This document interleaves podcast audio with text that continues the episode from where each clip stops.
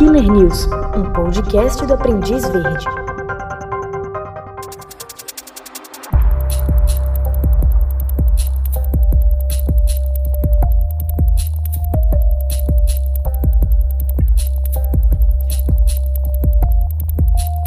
Investigadores russos anunciaram no último dia 1 de dezembro a captura de um dos assassinos em série mais procurados do mundo, o maníaco do Volga. O assassino em série aterrorizou a região da Sibéria entre 2011 e 2013, entrando em apartamentos de mulheres idosas fingindo ser um eletricista ou encanador. Uma vez dentro da residência, ele estrangulava as vítimas usando as próprias mãos ou objetos da residência, incluindo um avental e um varal. A grande maioria das vítimas tinham mais de 70 anos.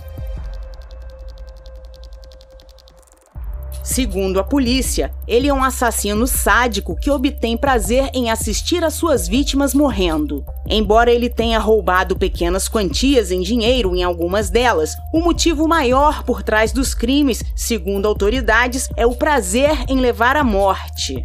Os assassinatos ocorreram em sua maioria entre 2011 e 2012 e foram registrados em várias cidades, incluindo Kazan, Samara, Toliat Ijev, Ufa e outras.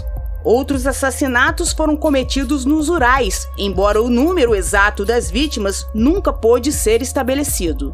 Após a polícia vir a público e anunciar que estava à procura de um assassino em série, os assassinatos pararam. Mas em 2016, um vídeo de segurança de um conjunto de apartamentos em Kazan, Tartaristão, mostrou um homem espreitando os apartamentos. Uma olhada mais aguçada e as autoridades afirmaram que era o homem procurado por pelo menos 32 mortes. Em 1 de dezembro foi anunciada a prisão do serralheiro Radik Tagirov, de 38 anos, morador de Kazan.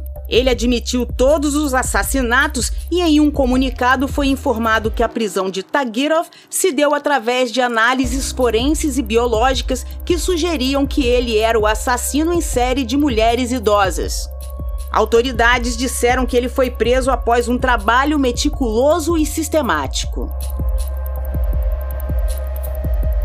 Eu sou Rosane Maldonado e esse é um Killer News.